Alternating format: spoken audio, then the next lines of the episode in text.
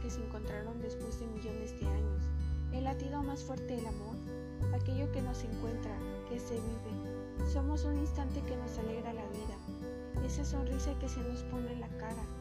Somos una poesía escrita en el viento, una melodía saliente que solo nuestros corazones escuchan. La caricia invisible de la felicidad, dos locos con camisas de fuerzas dominados por la locura. El beso que nadie entenderá, inquieta los días, pero que calma las